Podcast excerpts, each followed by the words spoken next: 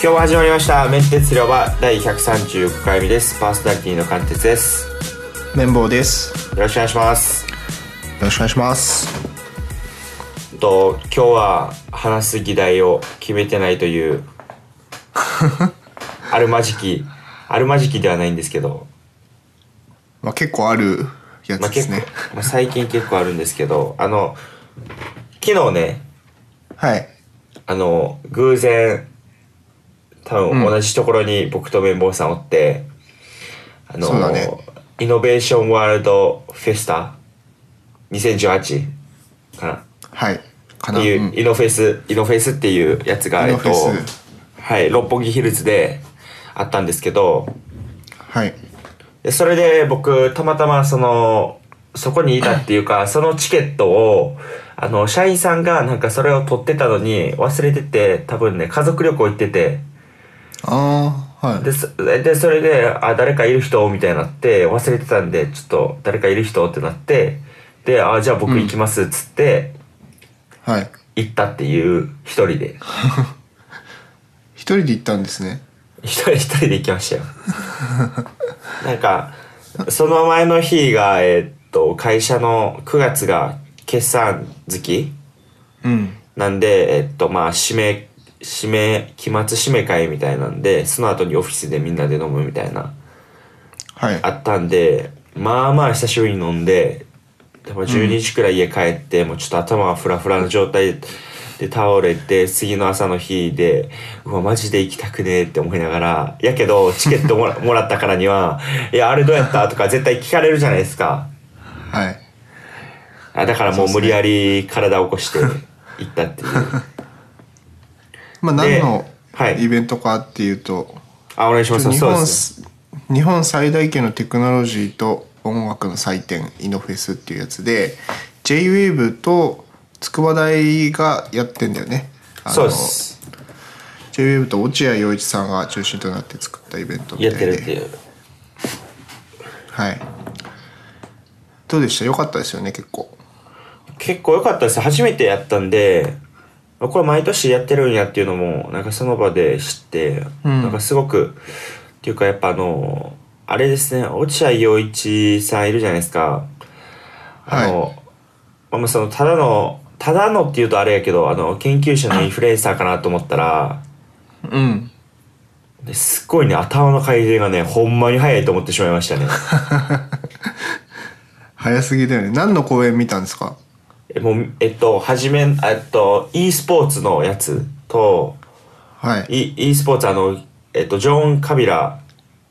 が司会でああはいそうですそうですでそれでまあいはじめなんか落合陽一さんとあともう一人の何なんか誰かのゲームゲームのなんかゲームの会社の社長が、えっと e スポーツに関して話してその後になんかほんまにあの e スポーツのウィーレのめっちゃ上手い人2人がそこで勝負するみたいなんで、実際にみんなで大画面で e スポーツ観戦して盛り上がるみたいなやつと。ええ面白いですねうん面白かったですで次がえーっと田原総一郎 かさんとキングオブ西野さんと落合陽一さんでなんか学生からの手紙みたいなんで学生からの質問 をバンバン3人で答えていくみたいな話、と新しい社会と経済の作り方っていうああそうそうそうでやつですす、ねはいそうそうですで最後に落合陽一だから全部落合陽一さん出てるんですけど僕言ってるやつ、とのえーっと何やったっけな筑波筑波大学筑波大学がなんかねあの日本でもっとえーっと出てくるというかシリコンバレー的になるにはみたいな話筑波か筑波かになるにはみたいな話をなんか3人くらいのえーせええ落合陽一さん含めて3人くらいでパネルディスカッション的なやつですね、うんうんうん結構あのキーノートとかセッションが多くて大体落合陽一さん出てるんですけど実は間に、はいあのアーティストの人がライブをやってたりして、まあ、違そうなんうです会よね場とかでそううんだからライブも楽しみながらなんかそういうセッションもトークセッションも聞けるっていうイベントですよね。そうですそうでアすーティストの人はあの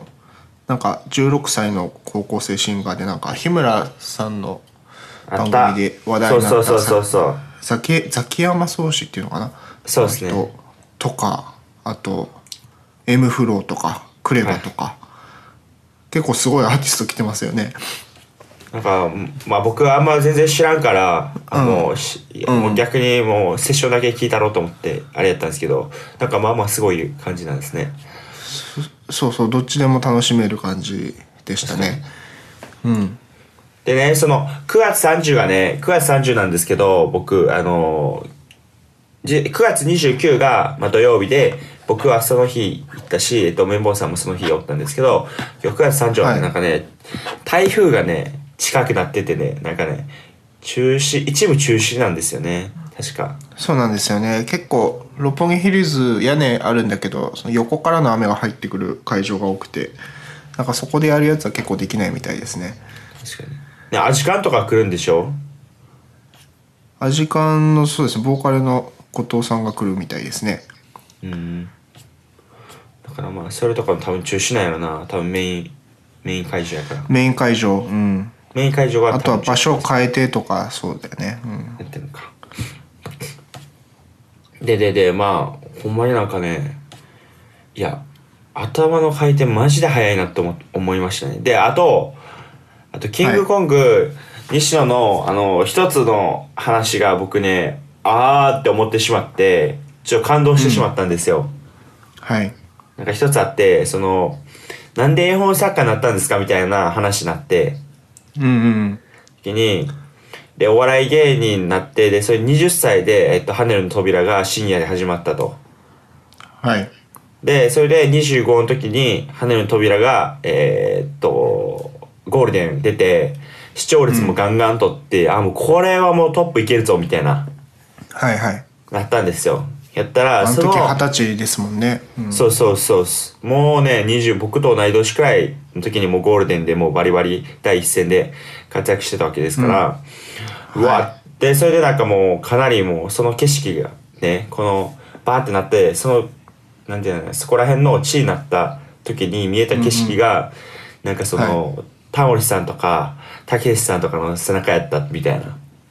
うん、みたいなこと言っててなんでそういうお笑いってそう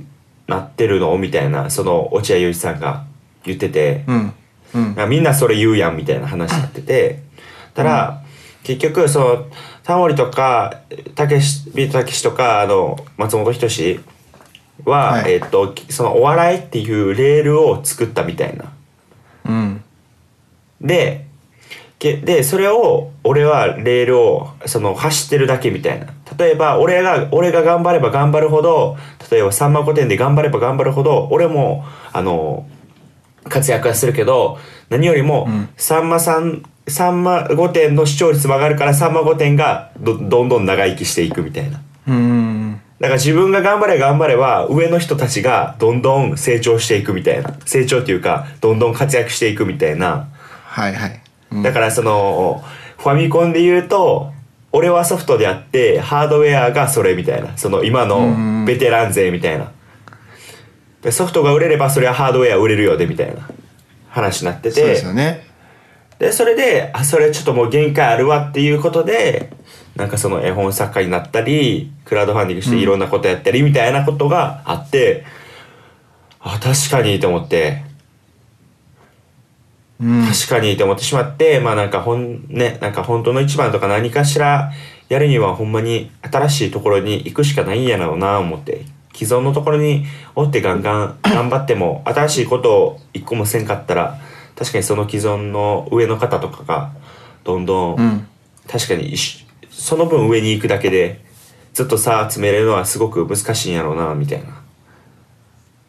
そうですよねていうハードにならなきゃダメってことですねあそうですねレール作る側というかっていう話があってあそう確かにと思ってね僕も同じセッション聞いてたんでそこは感動しまし共感たましたねでも共感し,、うんしましたよねうんあとなんかコミュニティの話もしてたじゃないですかコミュニティの話っていうか、なんでそんなにコミュニティが成功するのかみたいな話になってはいでなんか誠実だからじゃないですかみたいな優しいからじゃないですかって言ったのかななんか落合さんがそのはいはい西野さんのコミュニティに関して、なんかやっぱ嘘つかないことって大事だよねみたいな話になったじゃないあですあかありましたありましたあれは確かにそうだなと思ってなんか全部包み隠さずあの誠実にやってるコミュニティがコミュニティとして成功するんだなっていうのはなんかあの僕バックスペースのあのコミュニティで感じててはいはいはいなんかあのあの人たちってこうガジェットについていろいろ自分であの飛びついて買ってで失敗したりとかするじゃないですかだから結構最初に言ってたこはのいガジェットの評価が買ってから、買った後とあと買って3ヶ月経ってからと全然評価が違くなってたりして、はいはいはいだから一緒に飛びついて買った人たちもなんか3ヶ月経つとあれなんかこの人全然評価低くなってるじゃんとかって思うこと多分あると思うんだけどでもそこも全部隠さずやってるから、なんかすごい信頼感があって結構みんなついていってると思うんだよね。確かになんかだからそういう誠実さっていうかなんか正直さっていうかもうありのままっていうところがやっぱりなんかコミュニティを引っ張る人たちには必要なのかなって思ってなんかそういうのが誠実さっていうのがちゃんと結果に響く時代になったんだなと思ってなんかそういう意味ではすごいいい時代だなと思いましたね。確かにあれ聞いててそうですよねなんかでもまあすごくでもそれってすごくでも難しいですよね嘘つかないっていうか、それってそうなんですよねなただ自分で趣味でやってるコミュニティだったら簡単だけど今度企業とかになったりするとねあのお金の出所っていう話もありましたけど広告費でやってるとなんかそうそうはいかなくなったりとかねそうはいかないしそうだなそうそうそうそうそうそう、なんかなんかその嘘つかないっていうなんかそれをねでも変に僕の中ではなんかはい履き違えそうな人がいるなと思ってて、うんわかります嘘つかないってことは正直であるってことじゃないですか。正直であっても、なんかそこをじゃあ正直に言おうっつって、なんか例えば相手を傷つけるみたいなことは、やっぱりあってはならないと思ってて。ああそれは当然そうですよねなんかそこをでも変に、なんてやるな、それをそのままね、鵜呑みにして、うんうんうんそうなるみたいなことは、いやいや、正直に言ってんねんみたいな感じになると、やっぱすごく僕は良くない方向に回るなと思って、なんかその、嘘つかないとか正直である以前に、やっぱ大人っていうところが僕は最近すごい大事だなと思ってて、一回言う前に考えるみたいなところ。うんなんかあるんですよ、やっぱ。なんかその、正直に言う文化が美化されるみたいなのが今。あズバズバ言うってことズバズババ言うみたいなでもそれはたただのねまあテレビでやってる人とかはね毒舌とかそういうキャラであって実際にやると結局人間関係とかうまくいかなくなるから結局正直ってあれ嘘で嘘つかないっていうのって結局人間関係すごく良くするためにあるもんじゃないですか多分コミュニティとかって、結局人間関係で成り立ってるわけですからだけど場所によるよねコミュニティに関して言えばやっぱりズバズバ言うだけじゃダメですもんねそうなんですよコミュニティなんでだから心地よさがないとコミュニティとして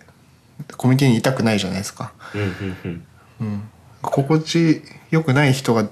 出ないようにしないといけないからはい。なんかそこら辺がすごく難しいなと思って。まあ難しいというか、そううですねん。っていう感じで。いやでもほんま良かったな。いや良かった。っていうかやっぱりイベント系に足運ぶってほんま大事やなって思いましたわ。うんなんかびっくりしたのが結構こういうイベントにかなり満杯だったじゃないですか人も。そうですまよあ、ね。ほ他のアーティストのライブのついでに見に来てる人もいるかもしれないけど結構もうみんな同世代ぐらいの人でで若い女の子とかも結構来てていました、いましなんた。か、うん、なんだこの空間って思ったもんねなんかもうちょっとこうなんていうのかなビジネスっぽい人たちも多いのかなと思ったけど本当にただの若者のイベントっていう感じで動いてたのが面白かったですねですね。うんいや、これはいいな。これはなんか面白いなと思って。うんよかった。ねもうちょっとなんか有名になったテレなんかテレビとかで報道されてもおかしくないイベントですよね、そうですね僕もこ今年にならななるまで知らなかったんですけどいやこれ偶然もらったんであれでしたけどほんま来年は普通に自分で払ってもいいかなと思う思うくらいの価値でしたうねんうんうんそうですねよかったですうん、そうですよっていう感じですかねそうですねイノフェスはかなあとまあ今週もああれですかガジェットの話してもいいですかあ全然いいですよで全然いいですよ今週もうもうの時点で分かりましたよもうの時点で分かり ましたはいで選手思い返しただけなんでいやはいどうぞどうぞなんだろう一応いろいろ触れとかないといけないガジェットがあって ああ触れとかないといけないだどうしよう触れとかないといけないっていうかあれですよオキオキュラスオあキュあラスそうか出たってやつか新しいやつ発表されたかな開発発表されがました来年出るんだけどオキュラスクエストっていうさあオキュラスクエスト、えー新しい VR ヘッドセットでこれもスタンドアローンですケーブルなしパソコンいらずで両手にコントローラーのもうオキュラスリフトと同じ操や作つですよね操作系ですよはいこれは結構もう完全に回レディープレイヤー1完全にレディープレイヤー1確 かにか確かなにんかオ両キュラス GO の時も言ってたけどい やいやでも両手なんで両手なんでそうそうしかもねこれ歩けるんだよえ歩くのも認識しちゃうってことですか首の動きだけじゃなないんですよ部屋の移動もある程度認識するみたいなマジでこれ回やな感じですで解像度も上がってます そうなんかねか買うでしょ俺も買うよこれ で売るようでしょいやーまあちょっと分かんないけどその可能性はあるけどやっぱこれは触りたいよねこれは完全にレディープレイヤー1うん いや GO の時も全く同じこと言ってたけど同じことやな完ほん全まに完全にレディープレイヤーマンこれは完全にレディープレイヤー1いやすごいですよこれこれしかも4万円くらいでしょそう安いよねまあ、あのその中身がどうやらプロセッサー側のスナップドラゴンのなんだっはいけ、835かなあのレノボのミラージュっていう VR ヘッドセットと同じプロセッサーなんで、なんかそこまでグラフィックすごいいいとかあのオキュラスリフトとめ同じとかそこまでは多分いかないと思うんだけどただあのオキュラスリフトと同じ操作系なのでリリフトのゲームが多分できるんですよ。うーあのん例えば音ゲーでなんかライトセーバーで向かってくるやつをあの切るみたいな音ゲーあーあるのはいはい分かります、あれもなんか結構話題になったんだけどオキュラス GO では確かできなくてでもそういうのも対応するんじゃないですかねあのすごいな両手にコントローラーないとできなかったゲームができるようになるとか、まあ、動くゲームとかねこれ確かにすごいうんそうだからねこれはちょっとやってみたいですねまあやっぱ一応ゲームなんじゃないですかね VR 最初はうん基やっぱ本難ゲームやってないとしいですよ楽しめねないようん実用的僕なら2人ともすゲームすごいやるタイプじゃないからそうあれなんだけどそうですなんか最初はあのオキュラスルームも良かったじゃないですか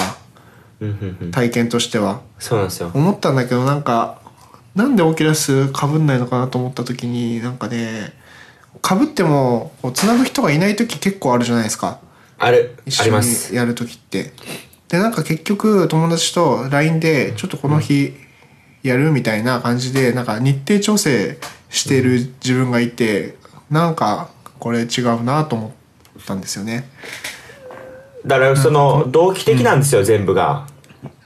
全部がやっぱその場にいる、いないといけない動機的なんですけどそうそう結局今今のってサービスで全部、基本っていうか非同期じゃないですかそうですよね Twitter でもインスタでも何でもツイッターでそうそうパッて見た時にその過去のやつとかがああこういうこと言ってたんやっていうのがいいから、いちいち時間合わせずにっていうまあそこですよね、そうスカイプなんだよね結局やってることが。そうそうそうそうそう使い方としてはねまあまあだまあ確かにゲームなんやろなでまあこうでもこうなるとやっぱ広い家じゃないと無理になってきますよねそうねほんま なんかつぶやいてましたね広い家に引っ越したいみたいな引っ越したいいややっぱ広い家がいいなと思って広い家住むには、いやでもなんかもう家賃がねそのいやもうなんか話ちょっと変わりますけどなんかなんだろう、東京って15万でいなんか15万がなんか一つの基準になってんすかね広い家に住もうと思うとね一気に15万くらいになるんですよねうーんまあなんか場所が良すぎるんじゃないですか良すぎるんかなんかもうちょい離れた方がいいかなんかまあなんかでもなんかね、ちょっと広い家がいいなと思ってどんぐらいですか 2K ぐらい 2K いやでも綿棒さんの家とかめっちゃいいじゃないですかあれをなんか一つの部屋に全部つなげたいんですけどそれ無理かあーなんかでもそれは分かりますね部屋細切れよりちょっと大きい方がいいかもね大きい方がいいっすなんかもうほんまにオープン、オープンオフィスみたいな感じですよ ほんまに大きくバーンってあってそこにいろいろ点々とあるみたいな感じみたいな家が欲しいですけどなんだろう難しそうだけどなんかあれでしょ多分冷房とか暖房とかの効きが結局悪くなっちゃったりとかするんでしょえその広かったらう広いとうんあーまあでもそれでも広いなんかベッド寝室がやっぱ欲しいですね寝室でメイン、ん廊下寝室とメインとうんメインとみたいなだからまあなんていうんですか 1LDK1LDK ですか 1LDK っていうんですよ 1LDK になるのかなあれでも寝室とメインは別なんでしょ別やったらあ 1LDK かそうかですよねひ部屋一つとリビングダイニングキッチンっあそうそうそうってことだよねがいいなって 1LDK え15万もするんですか今住んでるところあたりで探すと今住んでるところはちょっと高いんでもう離れますよ僕はうんいやまあ来年ですけどね引っ越しとしてもじゃあ来年ちょうどクエストに合わせて部屋を大きくしました っていう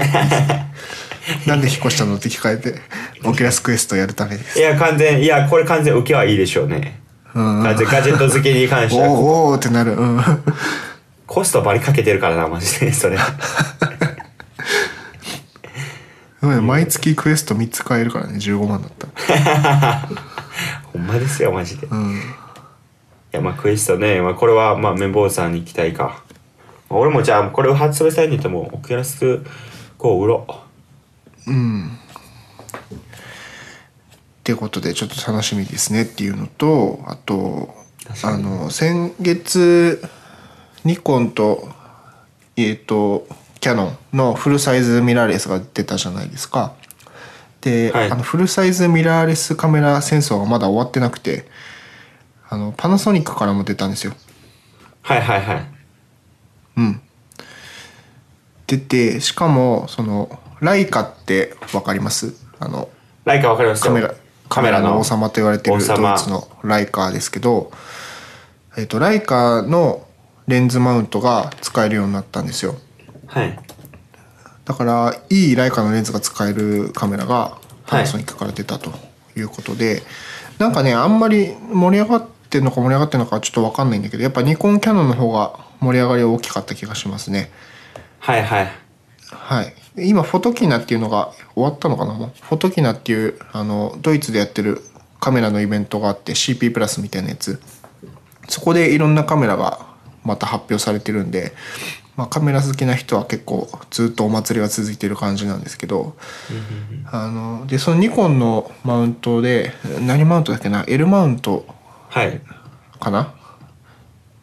が、えっと、シグマっていうまた別のカメラメーカーレンズメーカーがあって、えーそこともあのちょっとアライアンスを組んで同じマウントが使えるカメラをシグマも出すって言ってて結構だからニコンキャノンのフルサイズのマウントが別々であってそれプラスあのライカのマウント勢がライカとシグマとパナソニックが出たっていう感じで結構もうフルサイズそ揃ったっていう状況ではすあ今のところ。じゃあもうかなり今もう戦国時代ということですか戦国時代ですねもうデジカメがもうフルサイズのミラーレスになりつつあるとまあ多分ミラーありカメラもなくなりはしないですけど結構フルサイズがちゃんとメイン機として出てきたなという感じですねはいはいはいでフォトキナ系で言うとあのリコーの GR っていう結構伝説的な人気を誇るコンパクトデジタルカメラがあるんですけどそれが3年半ぶりぐらいに GR3 っていうのが出てえーそれもセンサーが良くなったりとか手ブレ補正ついたりとかしてまあ、はいそっちの方が盛り上がってたかな GR3。いや、へえ。盛り上がってもた。うねこれは盛り上がって GR 大好きな人いっぱいいるんですよカメラはいがはい。好きな人ってだからキャノンとかニコン使ってても GR も持ってますみたいな人は余裕でいるぐらい人気なんですよね結構あのスナップ向けであのいつでもどこでもポケットに入れといて撮りたい時に撮るみたいなスタイルなんでまあそれが出たとはいはいはい。感じですね最近あと確か何に、出た確かなかに、確かにカメラのリリース多いですもんね、最近。いやめっちゃ多いですよ今年異常ですよあ、これ異常なんですね。異常っていうかまあフルサイズ出過ぎだしすごいなと思っててあと富士フィルムもあの中盤サイズっていう今度フルサイズより大きいサイズを出してて富士フィルムだけ結構もう異端児なんですけどはい。あのまあ普通のコンシューマー向けっていうか普通のこうメインのラインはあの僕らが使ってる X マウントっていうやつなんですけどはい。あのそれの上の中盤のサイズのラインがもともとあってでそれはあのソニーとか、えーニコンキャノンのフルサイズのセンサーよりもでかいセンサーなんですよさらに。で、はい一番最初のモデルはなんかいろいろ込み込みで100万以上してすごかったんですけどなんか今回45万ぐらいのモデルが出たりとかあと1億画素のなんかカメラが出たりとかまあなんかうんうんすごいぶぶっ飛んでる系のカメラが結構出て てまあちょっといろいろフォトキナで発表されてますっていうことで、まあ、ちょっと僕はもう今年はカメラカメラ関連は買わないんで、まあ、さらっえと流しますけど、 はい、えー話せ、話せば話すほど買いたくなるからですか。話せば話すほど書いていやなんかまあちょっとねもうそもそもそんな45万とかそういうやつは買えないんでなんかあんまり触れてもしょうがないかなと思ってますけどいや、そのためにお金を貯めないと。まあねまあカメラばっか買ってもね撮らないと意味ないからちょっと写真写真をね一日ちゃんと写真撮るっていう日を作りたいんですよねいや、だから落合月一陽でもいい一、から陽一落合陽一みたいに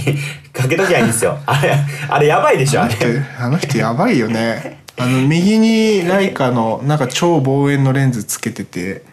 左ひあ腰ね左腰に右腰に何あれなんかカメラ何だ何使ってるか分かんなかったんだけどあの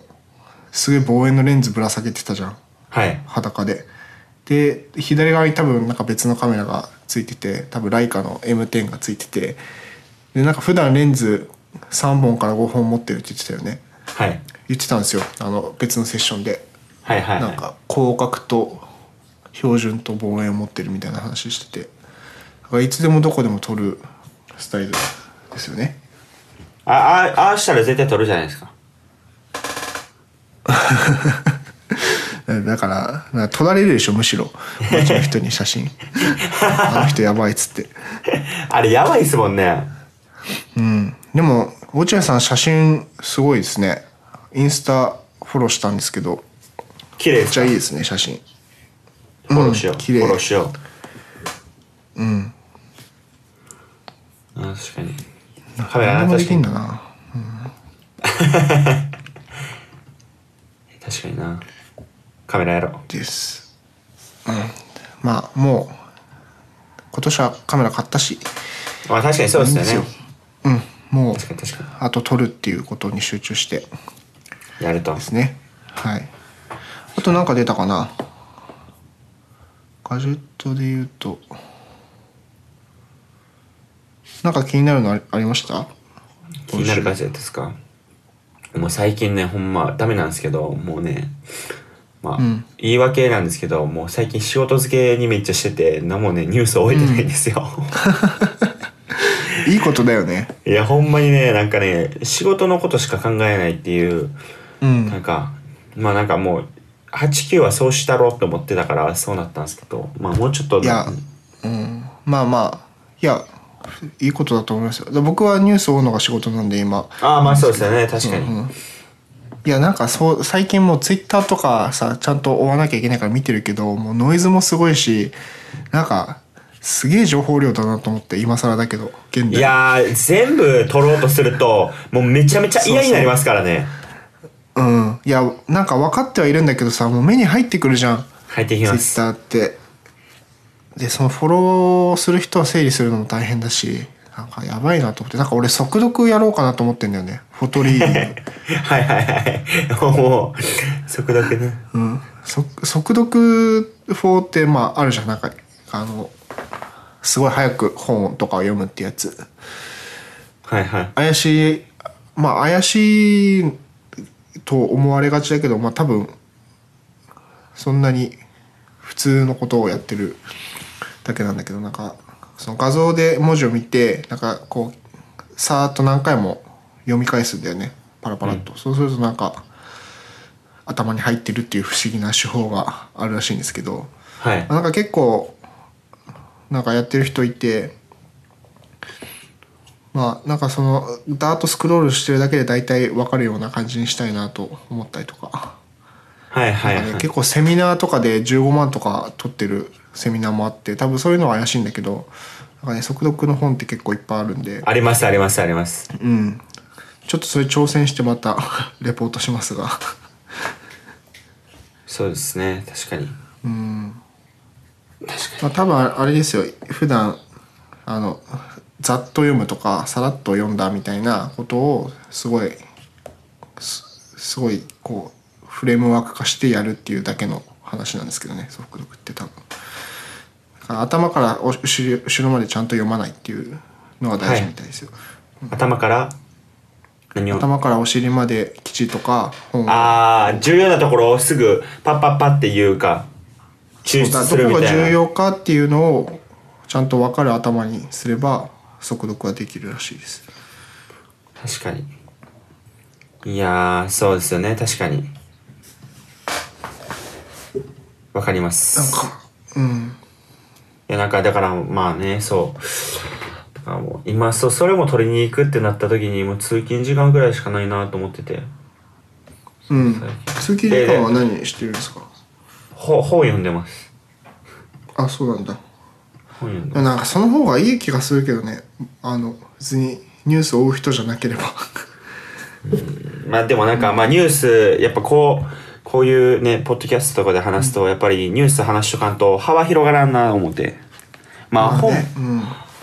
あなんかニュースはどっちかというと横の広さで本はなんか縦の深さみたいな感じの僕は考えなんですけど、はいなんか、ね、今は縦を深くしたいなって思ってあれなんですけどちょっとニュースも取らなあかんな思っていうんや難しいなっていうかねもう難しい難しいっす難しいね難しいですでなんか、あもう、うんはいどうぞどうぞどうぞ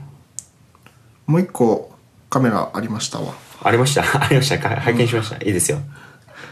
あのブラックマジックポケットシネマカメラ 4K っていうのがあって、はいはいえーこれはねビデオカメラなんですけどはいあのキズモードからファーストインプレッションの記事が出ていてちょっと送ってもらっていいですかねあーありがとうございます、うんあ送りましたりがとうございますブラックマジックってあの本当に映画とか撮るビデオカメラのメーカーなんですけどそれが1213万でこのちっちゃいマイクロフォーサーズマウントのシネマカメラを出してこれもだんだんあの予約してた人には届くんじゃないかと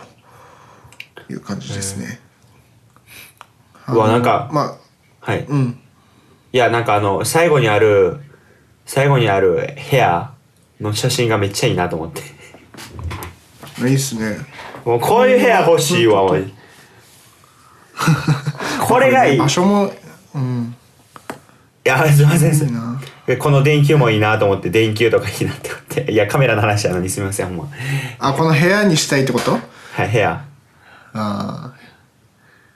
これですよで。もねこれこんな生活感のない部屋にならないと思うんだよね普通に住んでて無理ですよね。服散らばりますよね。うん、そう 洗濯物どこに干してんだよってなるからねはい、すいません、すいません。どうぞ、続き。いやいやいやまあこれも僕別に触ったわけじゃないんであれなんですけどあのどっちかっていうと、ログあの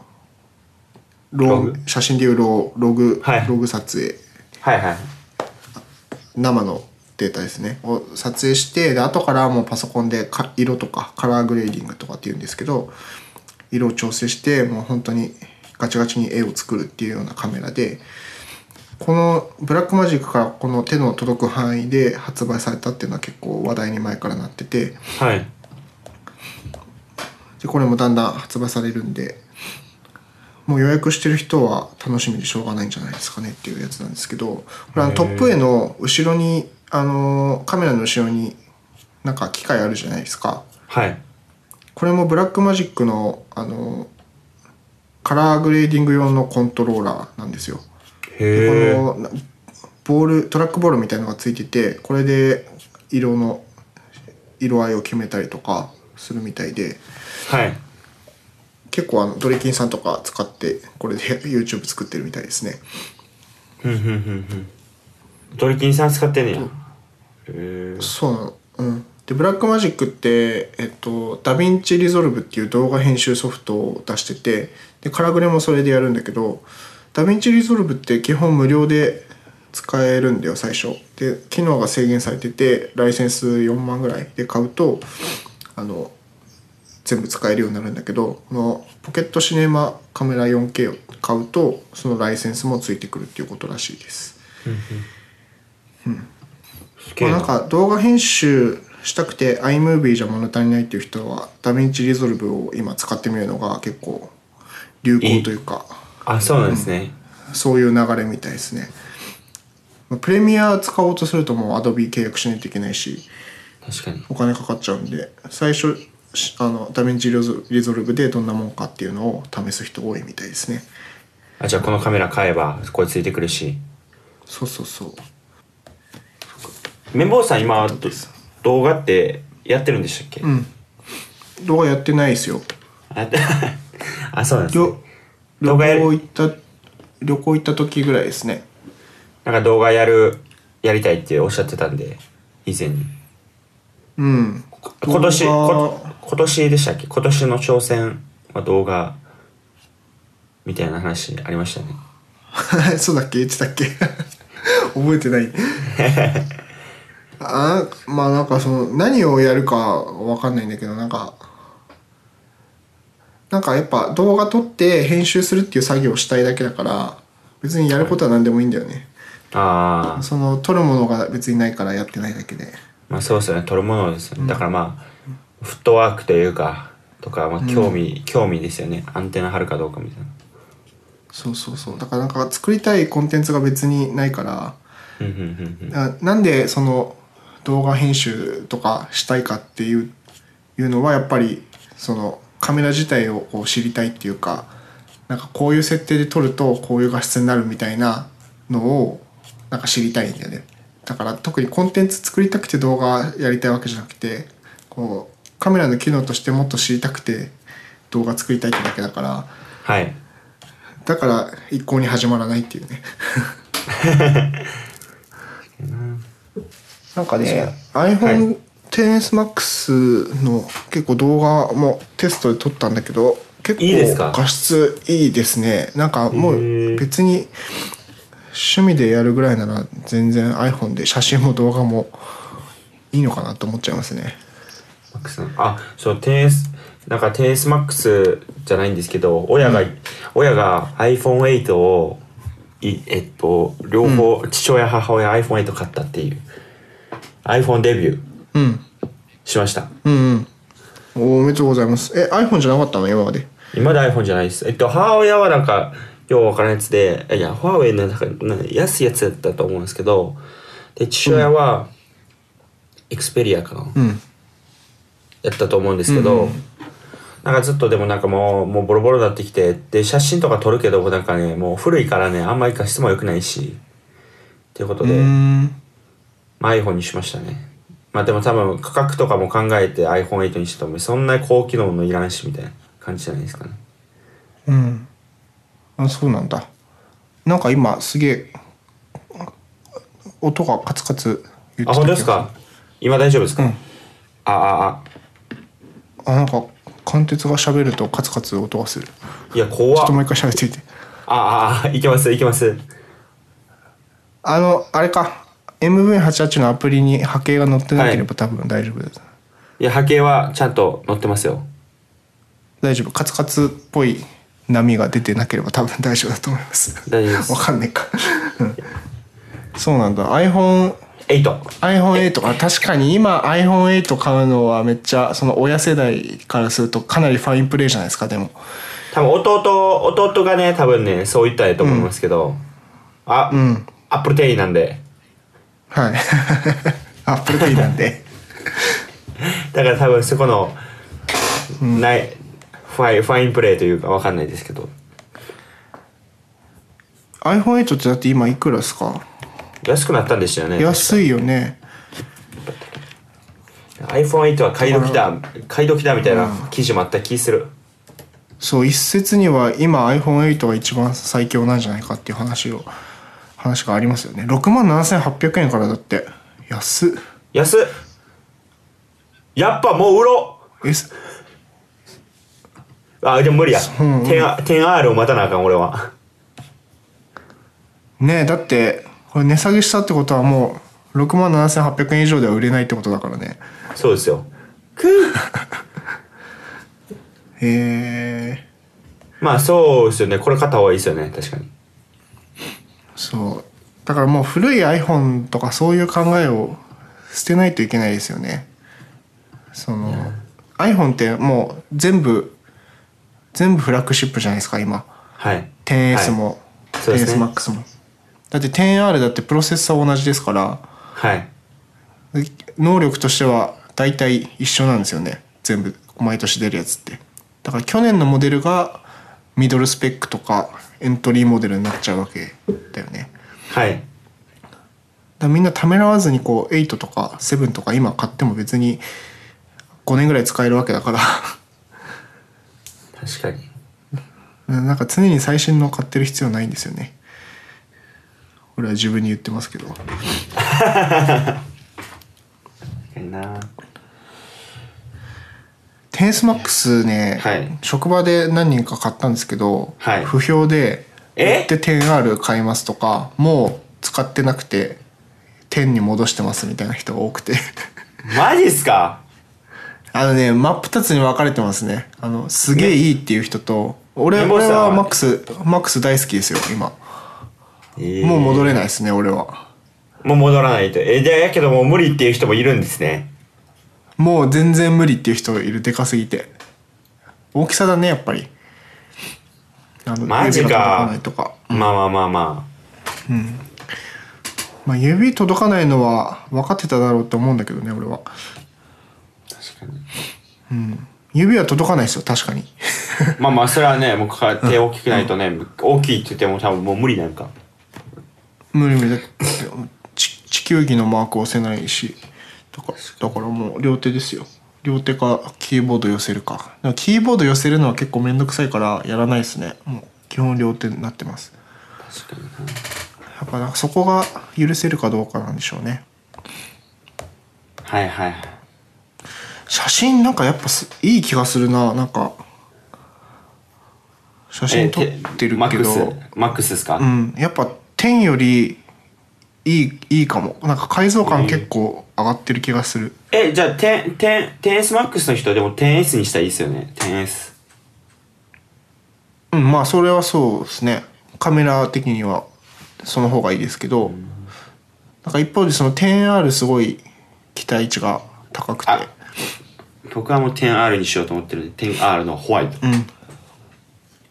10R も一眼だけどそのカメラのセンサーとかは同じなんでしょう多分一緒なんじゃないですか。うんポートレートモードがその AI でやるってだけでそうですね。なんかねそうちょっと後でインスタにもあげるけど結構マックスの写真 全然めっちゃいいなと思っててえマックス今なんかポケットに入れてるんですかポケット。ポケット入れてますよ入るんや。えいやいや、いや、ポケット、うんいや。入るんですね。OK です。あどうぞどうぞなんかすみません続きあありましたよねいやいやうんなんかこう今いっつもえっと XE3 持ってるんですけどこうたまには持たないで iPhone だけで出かけて写真撮りに行ってもいいかなと思ってまあそうですね確かにうんいや俺も早くちょっとアップルウォッチちょっと聞いたら結局あのーほんまに10月末までにし10月末まで待たないといけなくし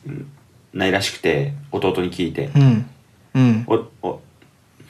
なんか店員やからっつってそこはなんか無理らしくて早めんのが多分うんだからもうちょっとまだ予約してなくてちょっと明日に予約しようかなっていううーんそのあの LINEPay の関係ですよねえ LINEPay を LINEPay な LINEPay をいや9月に使うとあの10月に使わないともったいないじゃないですかわかりますはいはいはいあれですねカラーを上げるためのカラーを 得るためにででそれでえでもあとあれですからねあと友達への送金っていうのが来月からですけどもう条件になくなりますから、えそうなのはいだか使らった分だけ使った分だけ、あのカラーのあれがなるっていうおそれは余裕ですね余裕で使えますね余裕で使えるでしょだからそれそれもあってもう9月はもう普通に10万超えてしまってたんであの、うんくそれそれを今あいあのアップルウォッチ予約して15万にするより10月で使って10月の5万5万上げた方がいいでしょはいはいはい てか思ったんだけど店頭在庫ってないんですか店頭在庫ですか、いや店頭在庫で僕取りに行っても無理ですよね弟経由で買わないとダメですもん僕あそっかシャワリだかそらうかシャシャワリ安いをでしょちょっとそうやです安いですそうかいいっすよね。シャワリ、ね、と、友友人、友人家族で15%オフ。 15% 結構オフだね結構オフですよ。だから、綿棒さんは、だから僕の弟の友人として、次から言ってもらえれば、俺やりますよ。マジっすかはい。でいもな発売日に欲しいからなや、めっちゃわがままや。いやマジっすか嬉しいっすそれはでももしなんかあればという感じですけど。そんなシャワリのやつって全然言っても大丈夫なんですかこういうとこでいや、だ、だそれは友達とかのやつは15%とかなんで、全然言って OK ですよ。あそうなんですか全然 OK です。まあ、世界一、世界一の企業ですからね、そんな僕が言わんでもね、絶対あれですから。あれに書いて、あれに書いてますからね。有っ名な話だなうんていうね、感じで。なるほどそっかアプローチじゃだいぶ先になりますねアプローチ、先に、まあ先っていうか、まあ11月頭くらいですかね。うんうん売ナれイてキるもんだね、ナイキモデルにしよう。ナイキモデル。ああまあそれがいいんじゃないですかあと結構エルメスモデルも人気ですよエルメスモデル高いってけど高いじゃないですか。え、あれそうそえあれエルメスモデルってバンドバンドとかですかなんかなんかが違うんですかうバンドステンレスとウォッチフェイスが違うかな、でステンレスしかないんだよねそあれもかっこいいねんなあれううん結構今回のエルメスモデルはかっこいいですよね男の人でもいい感じですしこいい落合陽一エルメスモデルじゃなかったあのバンドがね二重になってるやつでしょうんそうそういや俺バンドだけ二重にしたいなあるでしょ売あーってるでしょあれバンドだけ売ってないのかな売ってないのか売ってるでしょえ売ってないんですかねなんかエルメスモデルは売ってない気がするなあのウォッチフェイスと合わせてエルメスモデルだからそうかまあでもまあちょっとナイキモデルでいきますよ、僕は OK なるほどあと何かな俺イヤホンの話したっけ先週ああ買いに行ったって話ですか買いに行ったって話しいやたかえいや僕ツイッターで見たんですけどここで話してないんですよあそういいイヤホンっていう秋葉原にあるはいイヤホン専門店があって、はいはいそこ行ったらねすごい人だったのびっくりしたんだけどみこんなみんなエアホン専門店に来るんだと思ったんだけど e イヤホンっていう全部ね視聴できるんですよイヤホンがええでなんか中古のイヤホンとかもあってでもう上は20万とかのイヤホンまで売ってるところなんですけどはいすごい異様な空気でしたよいやっぱねイヤホンマニアって人がいてで自分の耳の型に合わせて作ったりするレベルの人たちがいるわけですよ、はいはいでその人たちがあのもう俺がお店に入るとこう入ったこう左右の壁沿いにずらーっと並んで喋ってるのねそのマニア同士でイヤホンぶら下げて でなマんジかっすこかの間このイヤホン落としたとかな んか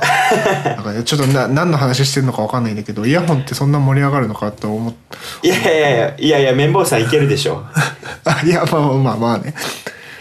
なんかすすげえなと思ってなんかそういうこうたたまり場みたいになってて面白かったですねで僕はそこでその深センの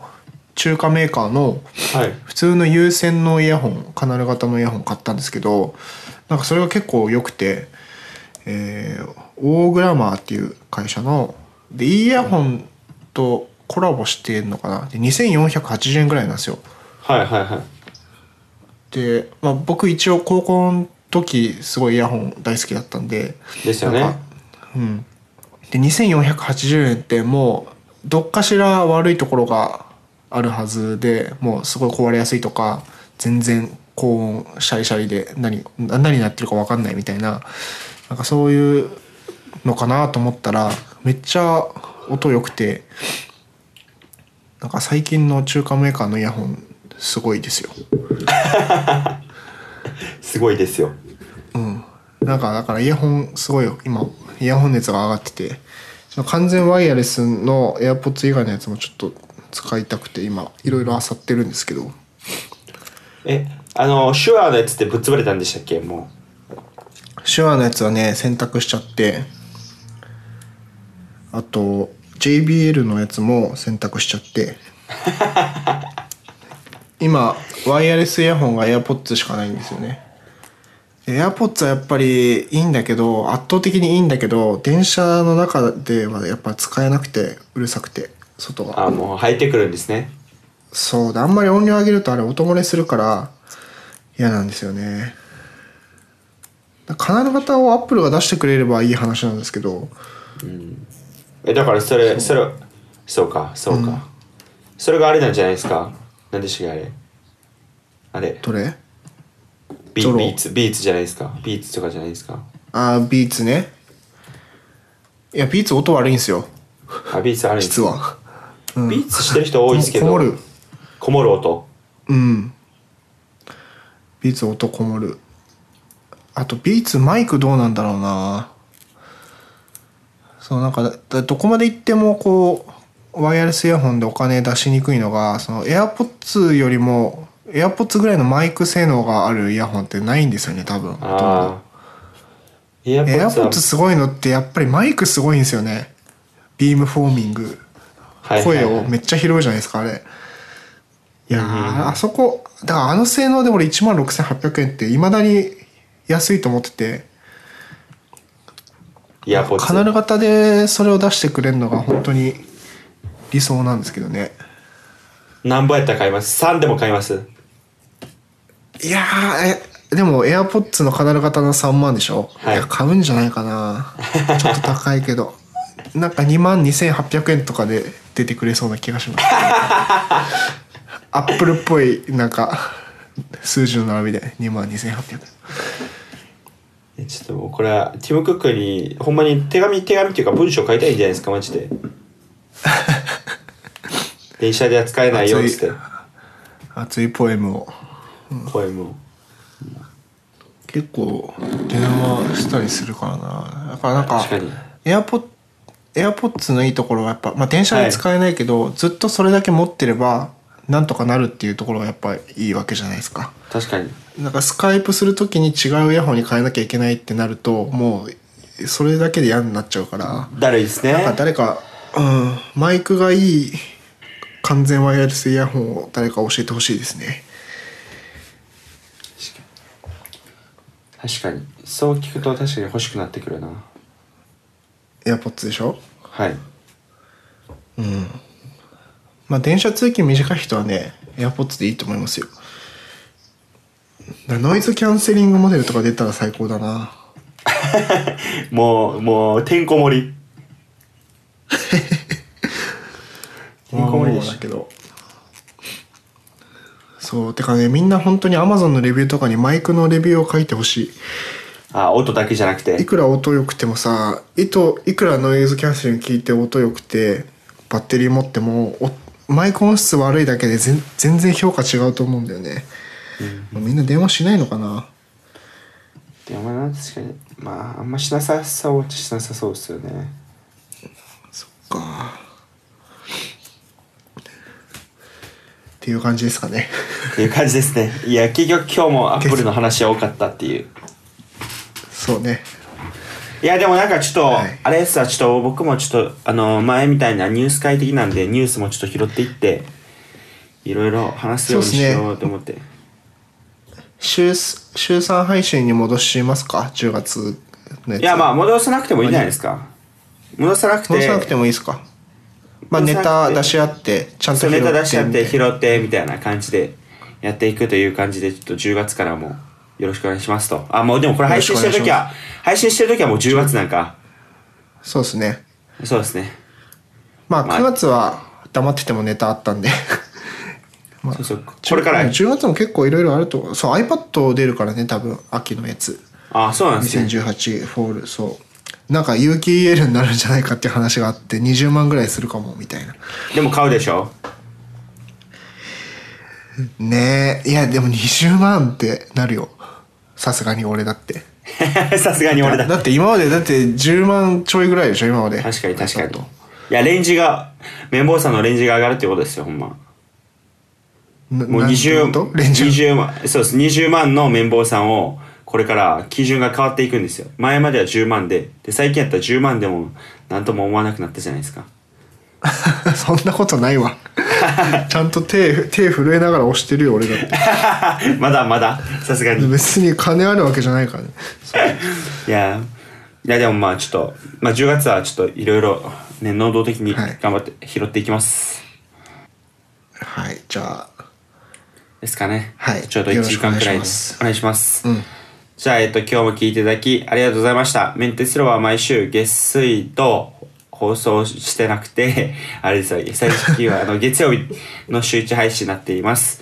で、えっと、ツイッターでの、えー、ツイッターにアカウントありますんで、ぜひ、けメンテツ広場って検索していただいたいただいたら出ると思うんで、フォローと拡散の方よろしくお願いします。あと、iTunes で聞いている方は、えー星をつけてレビューを書いていただけると嬉しいんで、そちらの方もよろしくお願いします。あとは、何でしたっけ ?YouTube か。YouTube の、えっ、と、ライブ配信するときあるんで、ぜひ、あの、チャンネル登録もよろしくお願いします。はい、おお願いします願いします。じゃあ、えっと、10月も、皆さん、はいどうか引き続きよろしくお願いします。では皆さん、さようなお願らいしますさよなら